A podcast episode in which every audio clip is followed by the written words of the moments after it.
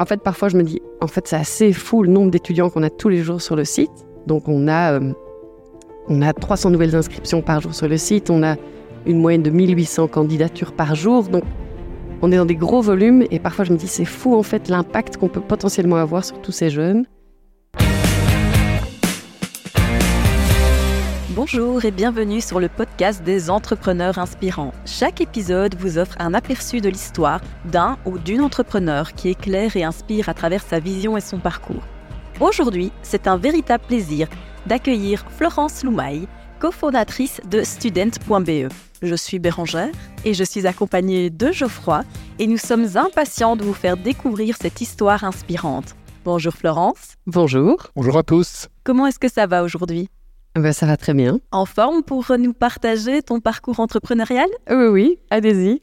Super. Pour ouvrir cette conversation, est-ce que tu pourrais te présenter et nous parler de ton aventure entrepreneuriale depuis tes choix d'études jusque maintenant?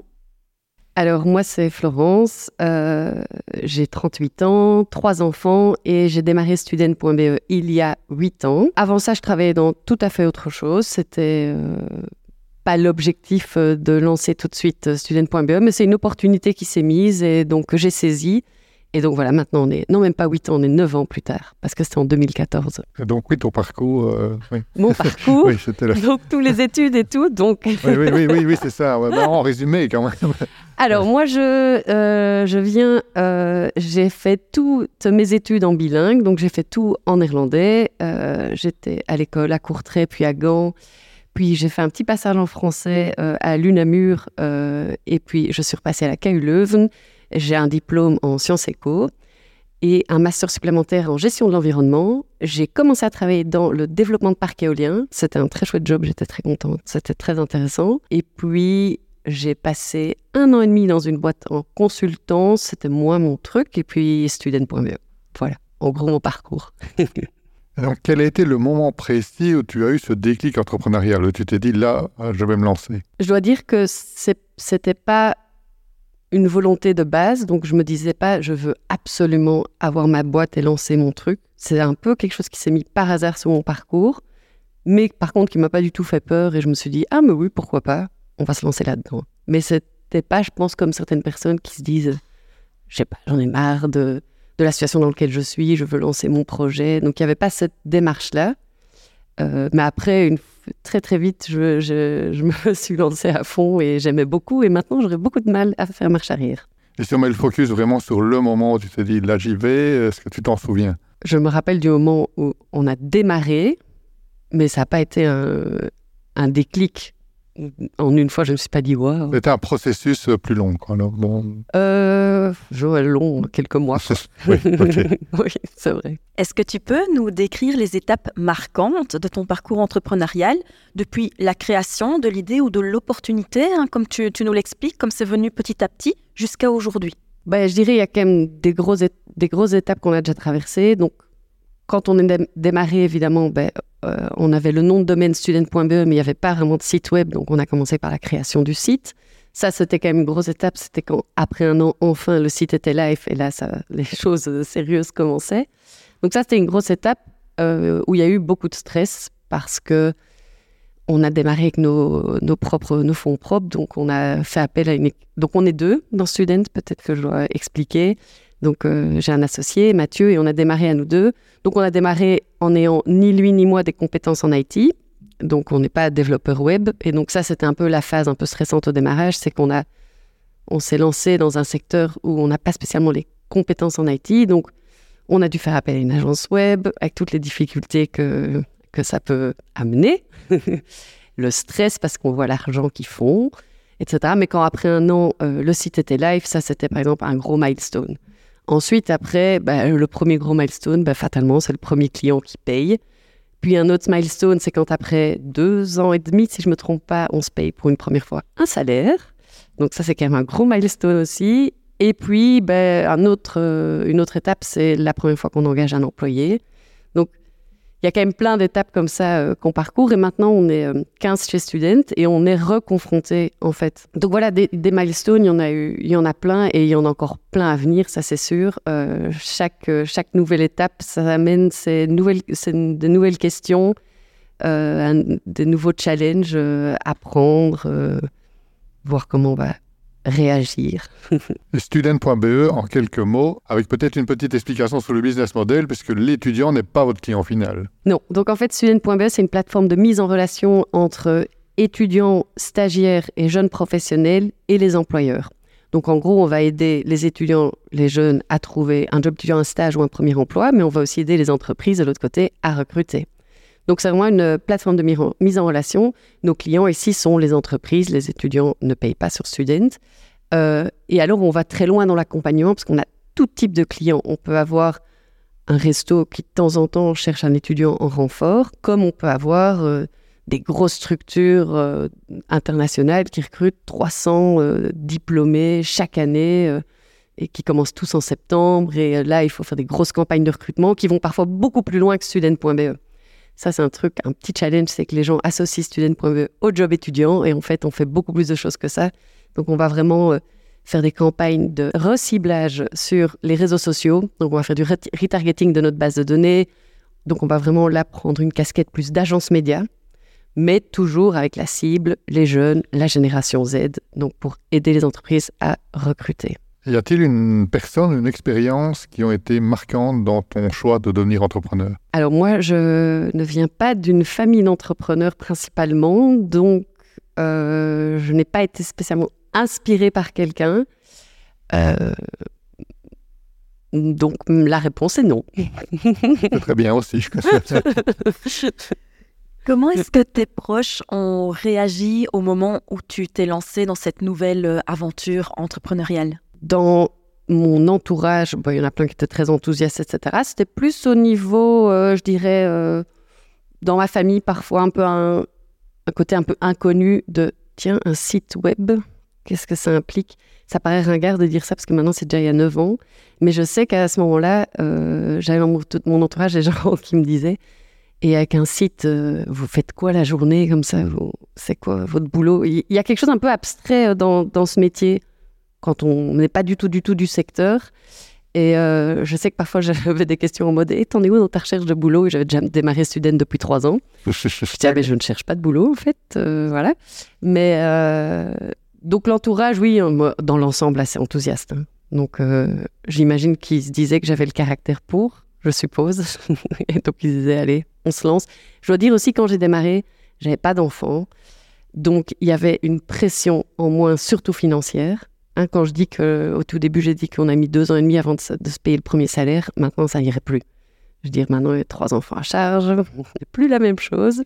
Et donc, je pense que c'était aussi un bon moment pour démarrer où il y a quand même un paquet de stress en moins à ce niveau-là, parce que voilà, on peut, on peut s'arranger, vivre sur un salaire temporairement et des choses comme ça. Et si tu avais une baguette magique pour remonter le temps, est-ce que tu changerais Il y a un élément que tu changerais dans ton parcours? Peut-être. Euh, on a commencé très prudemment. Donc, euh, par exemple, mon associé, lui, il a gardé un job à mi-temps pendant quand même un petit temps. Euh, donc, on était très prudent parce que justement, on se disait, on verra, on verra si ça va vraiment prendre. Et je pense qu'on aurait peut-être pu oser y aller plus vite à fond et être tout de suite temps plein. Et voilà, on aurait peut-être gagné euh, quelques mois, peut-être un an.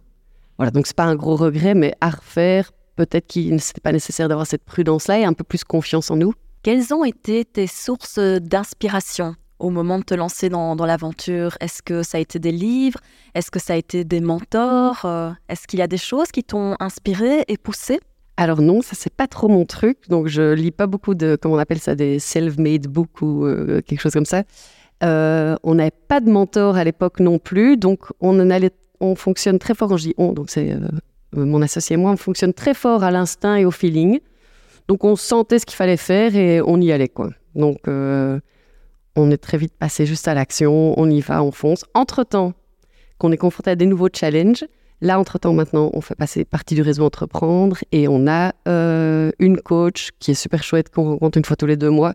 Mais on n'a pas démarré comme ça. C'est que maintenant, assez récemment, qu'on a un peu changé. Et en fait, c'est vachement intéressant. Je suis très contente de la rencontrer tous les deux mois parce qu'elle amène quelque chose... Euh, voilà, une vue euh, externe. Euh, mais on n'a pas démarré comme ça. C'est de nouveau, euh, il n'y avait pas vraiment cette réflexion. Oui, on, était plutôt des doueurs, on va dire, que des tankers. Hein. On dit qu'il y a deux types d'entrepreneurs. je pense que nous, on était très forts dans l'action. Et maintenant, on se pose un peu, on réfléchit un peu plus. et en fait, c'était super intéressant. Moi, j'aime beaucoup la phase dans laquelle on est maintenant. parce que ça permet de prendre un peu de recul et de se dire, OK. En fait, parfois, je me dis, en fait, c'est assez fou le nombre d'étudiants qu'on a tous les jours sur le site. Donc, on a, euh, on a 300 nouvelles inscriptions par jour sur le site. On a une moyenne de 1800 candidatures par jour. Donc, on est dans des gros volumes. Et parfois, je me dis, c'est fou, en fait, l'impact qu'on peut potentiellement avoir sur tous ces jeunes. Et donc, on est fort dans une réflexion maintenant aussi de jusqu'où on veut amener cet impact qu'on a. Est-ce qu'on peut utiliser ce volume d'étudiants qui chez nous pour en faire quelque chose de vraiment encore plus chouette et d'aller peut-être encore plus loin. Donc voilà, on est un peu dans une réflexion, c'est pas encore très précis, Euh, mais je trouve que c'est très intéressant, ce challenge-là. On peut aussi se le permettre parce que maintenant on a un business model qui est quand même validé, même si on ne se repose jamais sur nos lauriers, qu'on doit tout le temps réfléchir, lancer des nouveaux produits, améliorer nos services, etc. Mais on est dans une situation qui est quand même plus confortable qu'au tout début où en fait il faut Créer. créer quoi, de tout. Et donc maintenant, bah voilà, il y a une équipe euh, qui est, qui est super chouette. euh, donc euh, oui, on est, on est dans, une, dans une autre étape. Ça ne veut pas dire qu'il y a moins de challenges, il y en a même presque plus, mais qui sont différents et que je trouve en fait euh, vachement intéressants. Alors, quel est le succès dont tu es la plus fière aujourd'hui et dont tu voudrais nous faire part? Bah, je pense que le plus grand succès, c'est qu'on soit vraiment devenu le plus gros euh, réseau étudiant en Belgique, le plus gros réseau de jeunes en Belgique. Ça, c'est quand même une vraie fierté parce que c'est un challenge, je pense, d'être le plus gros au niveau belge parce qu'il y a toujours déjà ce challenge du bilinguisme, voire trilinguisme, euh, ce qui fait que ça rend toujours les choses plus compliquées. Donc, on est vraiment une entreprise belge. On est en Flandre, en Wallonie, à Bruxelles et J'aime bien cette idée-là et le fait qu'on soit devenu le plus gros réseau. Bon, ça, je peux pas dire le contraire. On est très fiers. Genre là, récemment, euh, j'avais été regarder. On est dans la haute saison des stages pour le moment. Donc, c'est vraiment maintenant que les stagiaires cherchent euh, un stage parce qu'ils font un stage au, second quadri, donc euh, février, mars, avril. Donc, c'est maintenant qu'ils postulent. Et donc, j'avais été voir les chiffres de l'année passée. L'année passée, on était à plus de 8000 stagiaires qu'on a aidés à trouver un stage. Bon, c'est clair que quand moi je vois des chiffres comme ça, je suis hyper contente. Et en même temps, ça me paraît tellement fou en fait, des chiffres comme ça. Je me dis, on a aidé 8400 étudiants euh, à trouver un stage. Je ça... Oui, ça m'amène quand même beaucoup de fierté, même si des chiffres comme ça, ça paraît abstrait, mais voilà. Je dirais les, les fiertés se situent dans, le fait que vraiment, on, aide vraiment les jeunes à, trouver un job. Évidemment, on aide aussi les entreprises, mais il y a le côté encore plus... Enfin, je veux dire, quand c'est ton premier job, c'est ton premier contact avec le monde professionnel, que ce soit pour un job étudiant ou un stage ou ton premier emploi une fois que tu as ton diplôme, c'est pas rien. Tu passes, surtout pour le premier emploi, tu passes du stade vie étudiant au stade vie d'adulte. c'est quand même une grosse transition. Je crois qu'on se rappelle tous de cette transition de notre vécu. Et je trouve ça hyper gai de pouvoir accompagner dans cette, cette phase de transition-là et d'avoir ce rôle. Vous concurrencez un peu les écoles qui cherchent elles aussi des stages pour leurs étudiants, alors? Ah non, on, on- on collabore avec pas mal d'écoles. Oui, c'est plutôt une collaboration. Oui, oui, alors, tout à fait. Donc en fait, ce qui arrive souvent, c'est qu'il y a des étudiants qui trouvent un stage chez nous, et puis après, bah, le contrat de stage, il, il est avec l'école, et l'école doit valider le stage, etc. Au niveau des annonces, elles se retrouvent à la fois sur student.be et à la fois euh, bah, dans, les, dans les sites. euh, Ah, oui, elle, écoles. elle se trouve parfois sur les sites des écoles, euh, mais souvent, une entreprise, ça leur est un peu égal d'où vient l'étudiant s'il a les bonnes compétences. Donc, aller, la plupart des entreprises placent sur Student, c'est un côté plus neutre. Si tu vas vraiment placer, moi, je sais pas, moi, sur le l'UNIF de, de l'UCL, ça veut dire que tu veux absolument quelqu'un de l'UCL, pourquoi pas, hein, mais euh, c'est deux choses différentes. Et là, c'est payant alors quand c'est sur votre site student.be Alors, quand on crée un nouveau compte, on a droit à trois crédits gratuits qui permettent de tester Student. Et après, c'est payant, mais c'est 30 euros pour une annonce. Donc, en fait, euh, quand on place euh, une annonce de stage, potentiellement, on a 10 ou 15 candidats. Donc, euh, j'ai envie de dire que les prix sont très corrects. Tout à fait. On vient de parler ici euh, de ta fierté, donc du succès euh, que rencontre Student. Maintenant, euh, est-ce que tu as rencontré des embûches, des défis à relever euh, sur ton parcours? Et notamment, est-ce que tu as euh, un défi qui a été euh, très formateur pour toi, qui t'a vraiment appris euh, pas mal de choses? Ben, les défis, ils étaient surtout au démarrage. C'était, j'en reviens, j'en ai déjà parlé, mais c'était au niveau du développement web. Ça a été très compliqué jusqu'à ce qu'on prenne la décision d'internaliser le, développement web. Et donc, on a vraiment recruté des développeurs en interne. Ça a tout changé. Mais en fait, pourquoi c'était challenging aussi bien pour moi que pour mon associé C'est qu'en fait, c'était la partie du boulot où on ne savait pas challenger notre fournisseur. C'est-à-dire que c'est un développeur web qui te dit Ah, mais pour développer, euh, je sais pas moi, cette, euh, cette nouvelle application, il me faut trois mois. Nous, on n'était pas capable de dire Mais en trois mois, c'est beaucoup trop long, je suis sûr que je vais le faire en un mois et demi. Donc, en fait, c'est une partie du métier dont on n'a pas les compétences et il faut lui faire pleine confiance. Et c'est pas facile. Et on est tombé sur deux agences web. On n'a vraiment eu pas de bol où ça s'est pas super bien passé. Et en fait, comme ça coûte hyper cher, tu as très vite beaucoup de stress. Euh, il faut manager ça. ça, c'était les plus gros challenges. Et j'avoue que depuis qu'on a une équipe en interne, ça change tout. Là, enfin non, ça change juste tout. Donc, euh, c'est pas pour ça qu'on connaît mieux. Quoi qu'entre-temps, maintenant, neuf ans plus tard, j'arrive quand même mieux à estimer si c'est vrai ou pas quand on me dit que quelque chose doit prendre trois mois. Euh, mais ça change tout. On est dans une super chouette relation. On a trois développeurs dans l'équipe. C'est super chouette ambiance. On, travaille ensemble. On travaille au roadmap. Ça a juste changé toute la perspective. Mais pour moi, ça, c'est vraiment la, partie la plus compliquée. C'était cette partie-là. Je me suis déjà dit que si je vais faire un autre business, j'aimerais bien potentiellement pouvoir maîtriser tous les sujets. Après, c'est absurde de dire ça parce que non. Mais ça, c'était quand même assez stressant, le, le fait que tu as toujours un peu un sentiment de. Il, peut potentiellement m'arnaquer et je vais rien voir. Comment définirais-tu ton style de management et quelle influence a-t-il sur la culture d'entreprise? Je dirais que j'ai un management, euh, je sais pas si c'est le bon terme, mais euh, très euh, vrai, donc, ou comment dire? Authentique. Authentique, oui. Enfin, et en même temps très familial. Enfin, je, fais hyper fort confiance aux gens. Les gens peuvent me faire hyper fort confiance aussi. J'essaye de créer une relation en fait assez détendue, mais c'est pas pour ça qu'on ne travaille pas. Mais euh, genre, euh, on est 15 dans la boîte, mais c'est flat. Donc, on n'a par exemple pas de middle management, etc. Et c'est un vrai choix. Ça amène des challenges, par contre, mais c'est un vrai choix. Euh, J'essaye d'impliquer tout le monde et que tout le monde comprenne bien le pourquoi on fait les choses.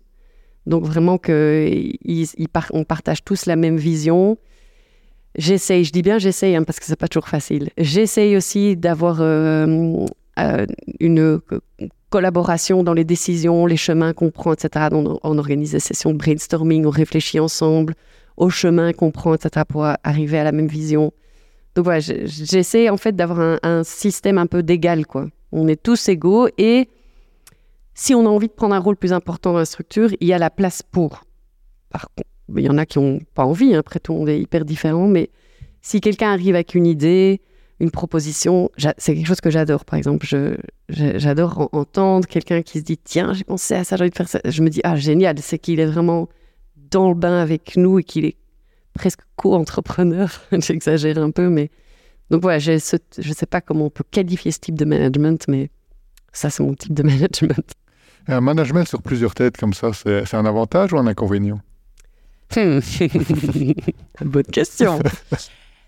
Euh, les deux.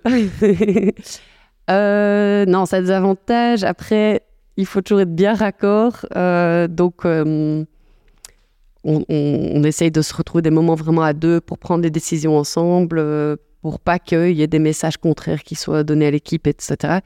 Mais d'un côté, je pense que j'aurais jamais réussi à créer Student toute seule. Euh, mais ça, c'est une question de caractère. Moi, j'avoue que j'aime bien l'équipe décider à deux. J'ai souvent des idées, mais j'aime bien une tranchette. Donc, euh, genre, euh, je vais voir Mathieu et je dis Qu'est-ce que tu penses A ou B? Parce que j'arrive pas à décider et je pense que les deux sont bien. Alors, il me dit A et hop, on va pour A. Donc, et puis aussi, il y a le côté. donc, à deux, ce que je trouve très agréable, c'est quand par exemple, moi, j'ai un gros coup de stress où je vois les choses un peu plus en noir, où je vais voir un concurrent, je me dis, ah, il me fait peur et tout. Alors lui, il va tout relativiser. Et à l'inverse, lui, il va avoir des moments euh, plus stressants, euh, où on va plus, euh, où on a trop de boulot, etc. Alors je vais dire, attends, mais laisse-moi faire, je reprends à ta place certains aspects. En fait, c'est vraiment, moi, chapeau aux entrepreneurs qui arrivent à lancer leur truc seuls. Je n'y serais pas arrivé. Et j'ai autour de moi des gens qui font des trucs seuls et quand je discute avec eux, je fais pas pour moi. Moi, je trouve que c'est vraiment plus confortable d'être à deux, même si ça amène d'office aussi des challenges, mais j'ai pas l'impression qu'on est, qu'on est, qu'on est plus fort. Quoi. On entend que cette vie entrepreneuriale est bien riche et bien remplie. Est-ce que en dehors de cette vie entrepreneuriale, tu as euh, des hobbies, passions, d'autres centres d'intérêt? Ben oui, ben comme j'ai dit un peu plus tôt, j'ai trois enfants, donc euh, ils sont mon centre d'intérêt. non, mais je veux dire, ça, me prend beaucoup de temps. J'adore passer du temps avec eux, euh, en famille tout court. Mais j'aime bien aussi passer du temps pour moi. Hein, donc mais ça, c'est le challenge, c'est le boulot, les enfants. Et puis pour trouver un peu de temps pour soi, c'est compliqué. Mais moi, j'aime bien les défis sportifs. voilà, un peu où il faut tout donner, des choses comme ça. ou juste passer du temps avec ses potes et des trucs comme ça. Mais bon, il faut trouver un équilibre entre tout ça, ce qui n'est pas facile. Et c'est vrai que parfois, on a l'impression, enfin moi, parfois, j'ai l'impression que ma vie démarre à 7 heures du matin, et comme ça, jusqu'au moment du coucher des enfants. Et puis, donc voilà, mais je pense que c'est pour plein de gens la même situation. Mais c'est vrai que la combinaison est parfois euh, intense. Et comment est-ce qu'on arrive justement à équilibrer cette, cette vie professionnelle avec cette vie privée? Et est-ce qu'on y arrive surtout? Moi, j'y arrive euh, entre autres parce qu'on a vraiment une très très bonne euh, répartition euh, des rôles et des tâches avec mon mari. donc, on arrive à bien s'équilibrer par rapport à la gestion des enfants, etc. Et bon, c'est vrai que je bosse quand même assez souvent le soir, mais une fois que les enfants au lit, et donc j'ai vraiment profité d'eux. Donc, c'est un challenge de trouver l'équilibre vie pro, vie privée. Mais en même temps, comme j'aime vraiment bien mon boulot, je me pose jamais mille questions non plus parce que quand je bosse par exemple le soir, ok, parfois j'en ai pas spécialement envie, mais une fois que je suis dedans, comme j'aime bien, c'est pas spécialement un effort ou. Euh, donc je suis pas tout le temps en train de me poser cette question euh, vie pro, vie privée en fait. Vous avez compris que je suis plutôt quelqu'un qui fonce, qui va de l'avant, qui ne s'arrête pas beaucoup pour se poser des questions. mais oui, c'est clairement un challenge, mais euh, si on aime bien les deux, pas, je me dis que ça va. Face aux défis et au stress quotidien, comment est-ce que tu fais pour maintenir ton optimisme? Je pense que je suis d'une nature optimiste, donc j'ai toujours euh, tendance à voir les choses du bon côté. Je vois les choses pas vraiment comme un problème, mais plus comme un challenge. Alors je me dis juste qu'il y a toujours une solution. Je dirais que ça se fait un peu naturellement, en vrai. D'accord. Est-ce que tu as des petits trucs et astuces pour recharger tes, batteries? Tu t'y prends comment? Ça dépend si c'est, par exemple, euh, dans le boulot, euh, moi, ce qui va, par exemple, me donner de l'énergie, ce sera d'échanger avec les autres, par exemple. Si on est euh, confronté à quelque chose que je trouve vraiment euh, compliqué, une situation que je ne sais pas trop comment, comment la régler, ben alors j'aime bien prendre une des personnes de l'équipe qui est concernée par le sujet aussi, de réfléchir ensemble à trouver une solution. Ça, c'est par exemple quelque chose qui va me donner de l'énergie. Et alors, dans mon temps libre, ce qui va me donner de l'énergie, c'est d'aller faire un grand tour à vélo, par exemple. J'adore. des choses comme ça, quoi. Quelles sont tes valeurs personnelles qui euh, bah, te guident chaque jour dans ta vie d'entrepreneur Une de mes valeurs, c'est très fort lié aussi aux collègues. Donc pour moi, j'ai vraiment envie que les gens aiment leur boulot.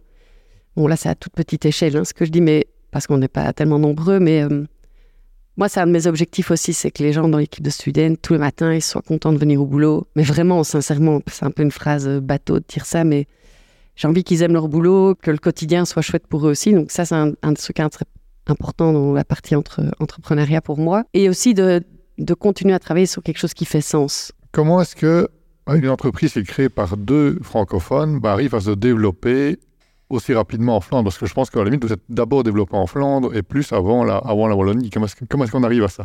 Ben, Déjà, on est deux francophones, mais on est deux bilingues, bilingues, bilingues. Moi, je, je parle flamand depuis que j'ai deux ans, donc euh, les deux langues sont la même chose pour moi. Donc, Déjà, ça, ça aide beaucoup, évidemment. voilà, mais, euh, mais c'est vrai qu'on est tous les deux wallons. Alors, comment En fait, déjà parce qu'on est sur le sujet de l'emploi et que la réalité économique n'est juste pas la même en Flandre qu'à Bruxelles. Donc, euh, euh, on est beaucoup plus proche du plein emploi en Flandre qu'en Wallonie. Donc, fatalement, il y avait un plus gros besoin au niveau des entreprises pour recruter qu'en Wallonie. Donc, c'est juste ça, c'est un, voilà, un fait. Et puis, j'ai pas envie de généraliser, mais je pense que comme de nouveau la situation économique est un peu différente, j'ai l'impression qu'en Flandre, en tout cas, c'est peut-être le hasard, mais on a eu plus de boîtes qui, au démarrage, ont osé aller aussi avec nous. Peut-être parce qu'ils avaient plus de liberté financière, évidemment. Mais euh, donc, plus de boîtes qui, genre, euh, ont dit, bon, on va tester un truc avec Student, on verra bien si ça marche. Et puis après un an, bah, ça marchait, et puis ils ont prolongé. Là où, en, du côté francophone, Wallonie, je vais dire, peut-être qu'il y a moins ça, mais c'est peut-être aussi une question budgétaire. C'est plus, plus difficile à dire. Mais donc, la réponse à ta question, c'est un, ben, on est tous les deux bilingues, donc ça, ça aide évidemment pour se lancer en Flandre, et qu'en fait, ça, s'est naturellement fait plus facilement dû par la situation économique. Et puis, bon, voilà, maintenant, euh, on a plein de pieds en Flandre, et maintenant, on essaye d'agrandir notre réseau en Wallonie, mais comme tu le sais, on en a déjà parlé. Est-ce que tu remarques que l'employer branding est plus euh, répandu en Flandre qu'en Wallonie Complètement. En fait, c'est amusant quand on a démarré le concept de marque employeur. C'était quand même assez nouveau euh, il y a 10 ans, 9 ans. Maintenant, c'est devenu beaucoup plus courant, plus standard. Mais c'est vrai que même parfois, en rendez-vous client, on devait expliquer ce que c'était la marque employeur et travailler à sa marque employeur. Maintenant, il ne faut plus jamais expliquer, les gens savent très bien ce que c'est. Mais euh, en Flandre, par contre, ils sont switchés, ils ont fait le switch de on doit bosser à notre marque employeur pour recruter un peu avant, j'ai l'impression. J'ai l'impression que maintenant, le, la partie euh, francophone, je généralise, hein, il y en a qui le font depuis longtemps aussi, mais j'ai l'impression que le concept est depuis plus longtemps du côté euh, Flandre que du, côté euh, Wallon. Bon, après, c'est mon expérience. Y a-t-il une pensée, une citation, un mantra qui t'anime au quotidien? Ces genres de questions sont très compliquées à répondre. Euh, donc, euh, non, pas spécialement. Bah, finalement, à t'écouter, j'aurais envie de dire, bah, seul on va plus vite, ensemble on va plus loin par rapport à ah l'histoire un petit peu de student.be. C'est celle qui me vient à l'esprit en. Ça marche, je, m'y retrouve. oui, je m'y retrouve. On l'a trouvé. Donc, comment est-ce que tu vois et tu imagines euh, l'évolution de, bah, de, ton secteur et comment est-ce que tu vois ton entreprise, donc student.be, dans ce secteur d'ici les dix prochaines années? Euh, nous, comment je vois les choses, c'est qu'en fait, euh, on est tout le temps en train d'élargir nos services pour un même objectif, parce qu'en fait, euh, les jeunes d'aujourd'hui, qu'on appelle donc la génération Z, ils sont en fait tellement différents des générations précédentes, dans leur, rien que dans leur consommation des médias, etc., que je pense qu'on va, nous, avec Student, on va de plus en plus se spécialiser sur l'accompagnement des entreprises pour pouvoir communiquer avec ces jeunes. Donc, aller beaucoup plus loin que que le, job posting, etc. Donc vraiment aller dans un accompagnement qui va de plus en plus loin parce qu'on ressent qu'il y a un besoin réel aussi. Il y a une incompréhension entre les entreprises et la génération Z qui arrive maintenant. Mais dans les deux sens, hein, la, génération Z ne s'y retrouve pas non plus dans ce que les entreprises proposent. Mais moi, je trouve ça passionnant parce qu'en fait, j'aime encore bien leur façon de penser euh, à cette fameuse génération Z. Il y a quand même eu un changement que je trouve qui a beaucoup de positifs. Et je pense que dans les années à venir, comme cette génération Z arrive maintenant sur le marché de l'emploi, hein, donc euh, on dit que d'ici 2025, elle va représenter 25%, euh, je pense, ou 27% euh, ben, des travailleurs, ben, le besoin de bien communiquer avec cette génération Z, elle va faire que grandir au niveau des entreprises. Et donc, je pense que nous, notre gamme de services va s'agrandir parce qu'en fait, on utilise nos connaissances qu'on a, parce que c'est ce qu'on fait tout le temps, mais en fait, on les utilise pour d'autres entreprises, pas que pour nous. Et donc, je pense que nous, notre, chemin, il va, aller, il va évoluer comme ça. J'ai une question bonus. Est-ce qu'il y a une euh, question justement qu'on ne t'a pas encore posée et que tu, aurais voulu qu'on te pose et à laquelle tu voudrais répondre? Euh, Pas spécialement, je réfléchis, mais... Euh, Par rapport à toi, ton parcours, l'entreprise? Pas spécialement tant mieux. c'est que le questionnaire était comblant et c'est parfois il y a des gens qui peuvent être frustrés de. Ah oui, non, je réfléchis. Après, on peut parler de mille choses. J'aurais voulu euh, parler de ça, absolument. On m'a pas posé la question.